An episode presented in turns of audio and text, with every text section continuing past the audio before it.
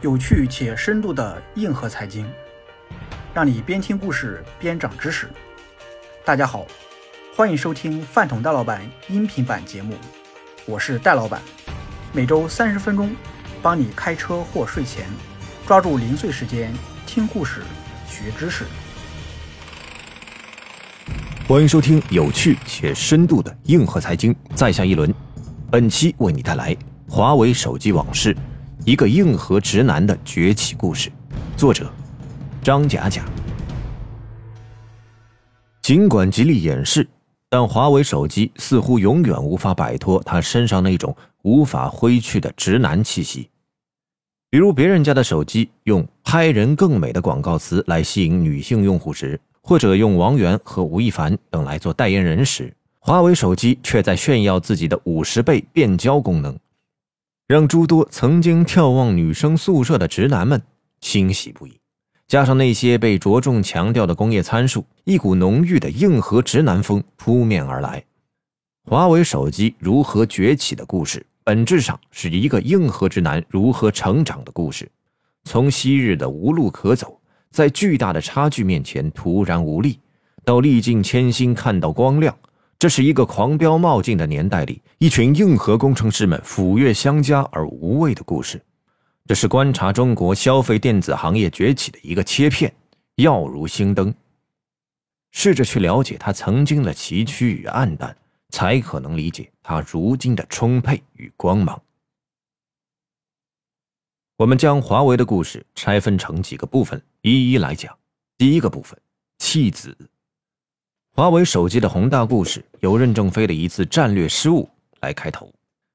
一九九九年，中国移动从中国电信拆分出去，移动通信时代到来。但这一次拆分很偏心，没有给电信颁发移动业务牌照。相比之下，分家后的中国移动用户蹭蹭上涨。二 G 时代，中国移动的 GSM 网络发展迅速。葛优代言的神州行，周杰伦代言的动感地带。都是一代人的记忆。中国移动的日进斗金，引起了苦守固话业务的电信的眼热。由于没有牌照，他们只好曲线救国，找到了日本一种相对落后的通信技术，命名为小灵通。小灵通资费便宜，功能够用，迅速席卷全国。抓住机会的 UT 斯达康年收入曾超过二十六亿元，市值一度达到七十亿美金。任正非却看不上小灵通。据说日本公司曾将整个方案摆在任正非面前，都被他直接拒绝掉。他把宝全部压在了最先进的三 G 技术上。从1993年切入运营上商市场到2002年，华为一直坚守在供应商设备这个领域。对于电信业务和其他增值业务，华为都没有涉足。任正非对华为不做手机异常坚持。一九九七年，信息产业部主动希望华为做手机，被任正非一口回绝。老对手中兴却迅速出击，全面拥抱小灵通。到了二零零二年，手机从濒临卖掉，一跃成为中兴的三大战略业务之一，前前后后赚了一百多亿元。与此同时，爱立信、诺基亚、松下等外资品牌凭借跟中国移动的合作大赚特赚。一个松下 GD 八八彩信手机都能卖到八千多块，一机难求。华为人眼馋了。二零零二年十月，时任运营商解决方案部副部长的张丽华收到副总徐直军的命令，准备手机立项汇报材料。结果材料还没准备好，他就在一次任正非出席的研讨会上发言道：“消费者一年会换好几部手机，中国有好几亿消费者。”华为应该尽快立项三 G 手机。任正非听了暴怒，拍着桌子大喊道：“华为公司不做手机这个事儿已早有定论，谁又在胡说八道？谁在胡说，谁就下岗。”任正非的执着并非没有理由。华为做手机的优势是跟运营商关系好，可以通过定制贴牌的方式迅速打开市场，但劣势也很明显：To B 和 To C 的商业模式有着天壤之别。而消费者又特别认准品牌，诺基亚、爱立信、摩托罗拉都有极高的大众知名度，华为毫无优势。因为这些原因，在任正非眼里，做手机是跟搞地产一样的不务正业。这个话题也变成了公司的禁忌。听到任正非咆哮后，张丽华心里一凉，心想惹怒了老板，自己肯定在公司里混不下去了。会后，他更是萌生退意。不过，他还是决定先把手机立项的材料做好，再做打算。感受到压力的不仅是张丽华，公司其他核心高管虽然极少公开挑战任正非的禁忌，但暗中也是在用各种手段试图改变任正非的想法。在徐直军等人的努力下，任正非同意在二零零二年底召开手机终端的立项讨论会。张丽华负责汇报，参会的有任正非、徐直军、季平、彭志平等人。这是一场前途莫测的会议。任正非究竟会不会松口，谁也不知道答案。第二个部分，出征。多年以后，已经从华为离职的张丽华回忆这次会议。总会提到一个细节，他把准备了一个多月的材料汇报完，大家都紧张的不敢说话，等待着老板的表态。任正非并没有像上次那样拍桌大怒，而是语调缓和的对负责财务工作的季平说：“季平，拿出十亿来做手机。”然后又对房间里其他人说：“做手机跟做系统设备不一样，做法和打法都不同。”华为公司要专门成立独立的终端公司做手机，独立运作。你们几位筹划一下怎么搞？言简意赅的两个决定，让华为手机历史上最重要的一次会议就这样波澜不惊的开完了。很显然，投十个亿做手机这样重大的决定，绝不是脑子发热临时起意。要知道，二零零二年华为净利润只有一亿美金出头。任正非显然是经过了深思熟虑才做出转变，这种战略掉头能力跟华为长期坚持的批判与自我批评密不可分，也跟任正非的性格密不可分。二零零三年十一月，华为终端公司正式成立，摆在他们面前的是一场红海大战。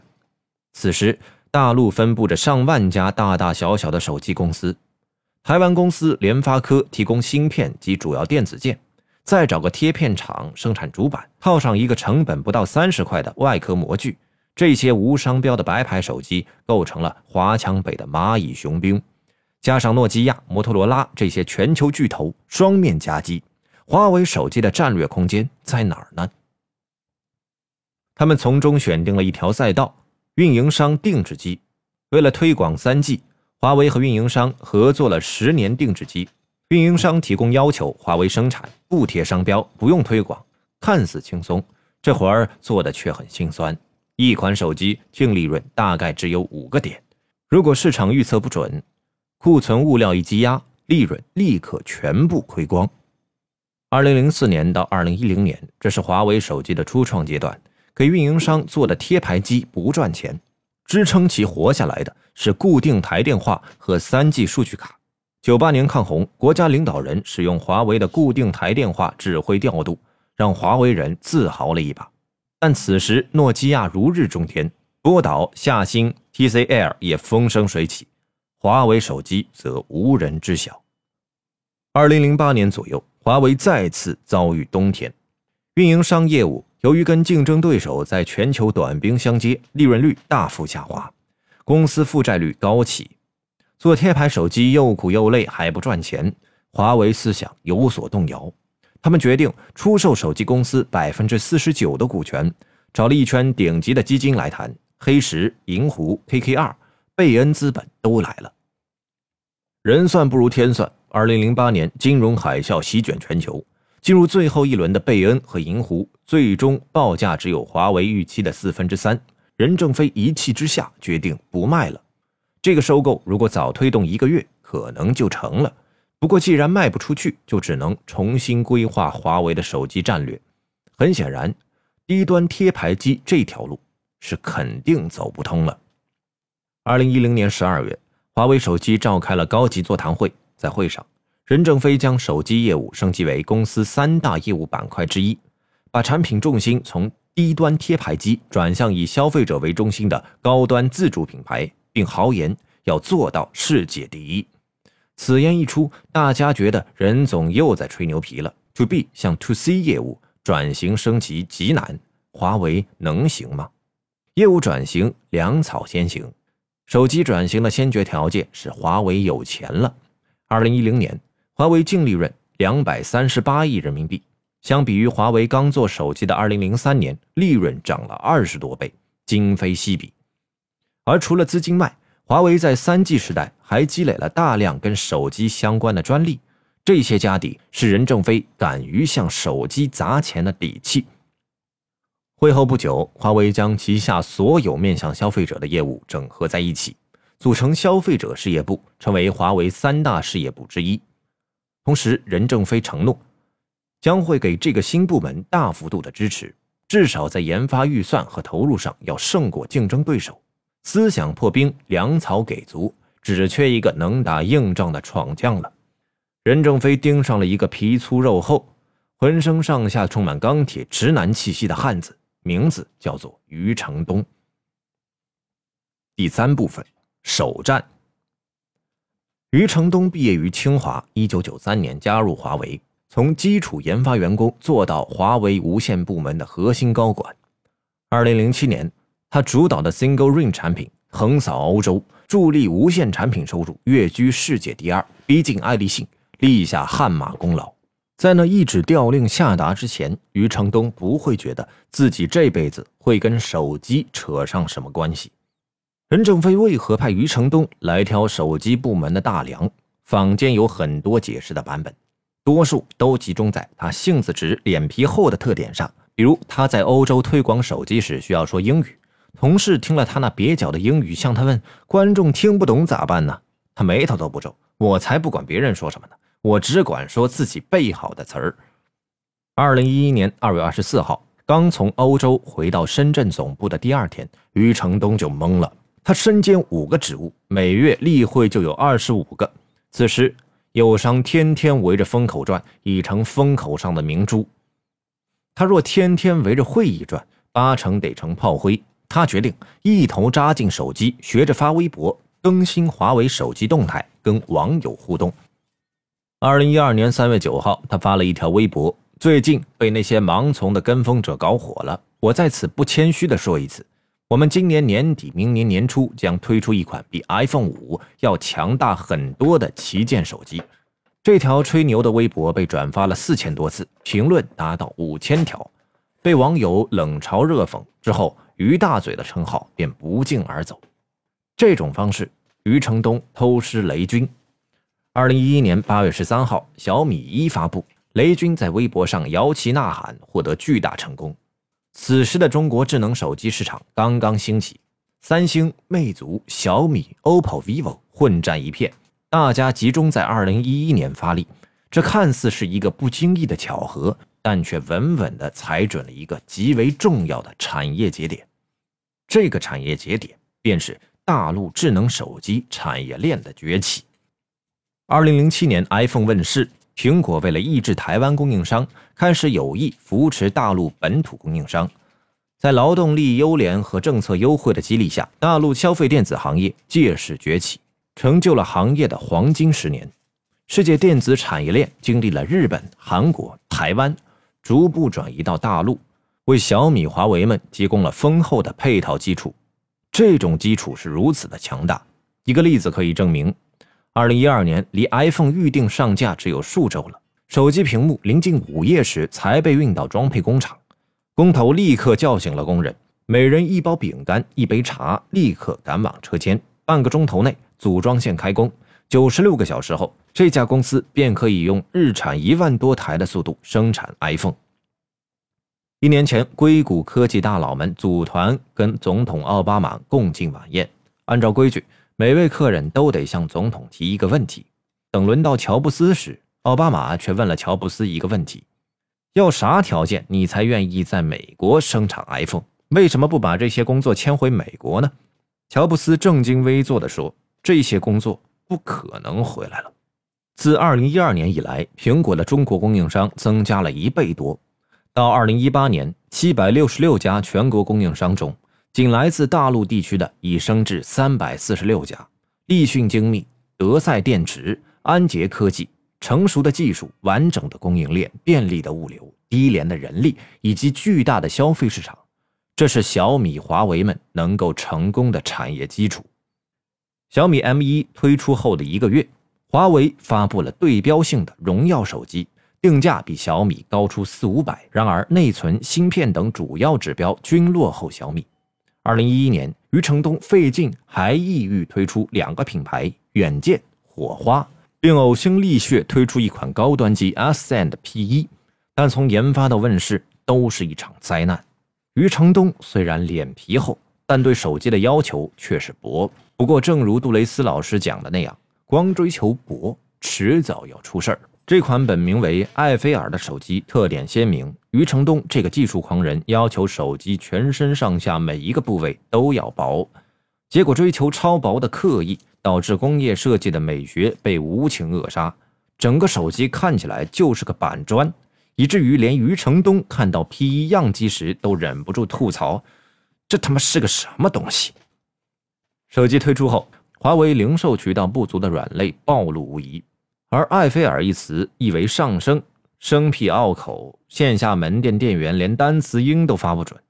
余承东虽然使出浑身解数，走到哪儿把 P1 介绍到哪儿，甚至亲自到门店站台，但这款手机最终销量不到一百万台。而此时，小米的销量已经超过千万。首战滑铁卢后，华为又推出了另一款埃菲尔 D 系列，一经面世也被骂成了狗。这款手机首次使用了华为自主研发的海思四核手机处理器芯片 K3V2，缺点非常明显：手机发热、加载缓慢，用户体验极差。据说震怒的任正非曾当着众多高管的面把这款手机砸在余承东的脸上。屋漏偏逢连夜雨，在同一年，余承东为让团队专心做智能手机，将总量五千万部的功能机直接砍掉三千万。引起了运营商极大不满，十五家欧洲运营商有十四家终止了跟华为的合作，无异于釜底抽薪。这一时期，余承东至少推出了 D 二、P 二等五款手机，但均以失败告终。余承东虽然在无线部门叱咤风云，但面对消费者市场的供应链、渠道、品牌的业务，他仍然没有摸到门道。此时。余承东下课的声音此起彼伏，他的压力达到顶点，连他自己也承认存在换人的可能性。关键时刻，任正非站出来拍了桌子，不支持余承东的工作，就是不支持我。二零一二年底，华为年终奖总额为一百二十五亿元，因为没有完成预定的绩效任务，余承东年终奖为零。任正非把一家歼十五战斗机模型送给他。意欲从零起飞，不过这并没有缓解余承东的压力。他带团队去广东增城白水寨瀑布团建了一次。他在微博上感慨：“号称落差最大的瀑布，爬山很吃力；再到山顶的天池，则一片平静。人生事业也是如此吧。”第四部分，突围。华为工作压力很大，早年俄罗斯业务拓展不利。任正非云淡风轻地对负责人李杰说：“如果有一天俄罗斯市场复苏了，而华为却被挡在了门外，你就从这个楼上跳下去吧。”李杰只回答了一个字：“好。”余承东背水一战，没有退路。但此时的华为手机既不好看，也不好用。华为手机内部一直流传着这样一则笑话：二零一二年时，余承东拿着刚问世的 P1 接受采访。记者还未开口，余承东一口气说了不下十个业界第一的手机指标和数十个工业参数，全身散发着一股钢铁硬核的气息。他正得意洋洋地准备接受鲜花和掌声，哪知道听的人已经被整蒙圈了。总喜欢用技术说话，用硬核实力碾压你，这种职业习惯迁移到大众消费品领域，就会给人一种虎扑直男的呆萌画风。在华为工程师眼里，我这手机有最好的元器件和工业参数，为啥不畅销？这就等同于问女生：“我有房有钱有车，不赌不嫖，你为啥就是不喜欢我呢？为什么？为什么？”但华为早期的手机不光不好看，性能也有很多问题。早期的海思芯片性能极差，发热严重。作为手机的核心元件，劣质芯片会导致直接失去用户的信任。华为高端机系列坚持使用自己的芯片，当时只要一提到华为的 K3V2 芯片，网络上骂声一浪高过一浪，网友翘首以盼他的葬礼。痛定思痛，余承东带着团队连轴的开会，用他自己的话说，这叫洗脑，改变意识。在他看来，华为手机此前失败的教训，华为终端目的最难改变的就是团队的思想观念，包括在产品设计上的工程师情节，缺乏面向最终消费者的意识。接下来，华为的手机两条战略也已经确定：第一，全面转向消费者为中心，用美替代工业参数；第二，海思芯片继续使用，技术研发继续投入。此时，国内市场你追我赶，厮杀越发惨烈。雷布斯带着小米风口起舞，宿敌黄章蹲在地上打磨 MX 系列，罗永浩扛着锤子入场，红衣教主发誓要用三六零把小米碾成渣渣。中华酷联这一队也很热闹，中兴骑着红牛机，酷派揣着大神机，联想则拉着收来的摩托要分一杯羹。当时大家心里都明白，再搞不好。老于铁定下台，余承东倾注全部资源，孤注一掷，压在一款产品上——华为 P 六。这款投入研发人员近千人，DreamLab 实验室、二零一二实验室全力以赴，工程师数月驻扎在供应商工厂里，全面把控工艺和质量。比如 P 六的金属电池盖，为了保证良率，华为供应商整整试制了一百万片，最终才敢量产。不仅如此。不仅如此，余承东还将三星中国区品牌部的老大杨浙挖到了华为。在杨浙的主导下，华为手机开始改变了昔日纯粹钢铁直男的形象。广告语升级成“美是一种态度，绝世人生，似水流年”这种更加文艺小资气息的调性，这大大改善了华为手机在消费者眼中的形象。P 六定价两千六百八十八元，突破终端价位。最终销量达到四百万台，而此前华为手机最佳成绩是一百万台，P 六大获成功。这个成绩让余承东彻底站稳脚跟。此后，华为又陆续推出 P 六 S、P 七等产品，P 七定价比 P 六高出两百，最终销量到七百万。对市场的摸索伴随着产品的迭代逐渐精准。背水一战的胜利让余承东终于走出泥潭。慢慢找到了做消费者业务的感觉。感兴趣的话，欢迎点击关注并订阅更多精彩内容。我们下期接着分享。我是一轮，再见。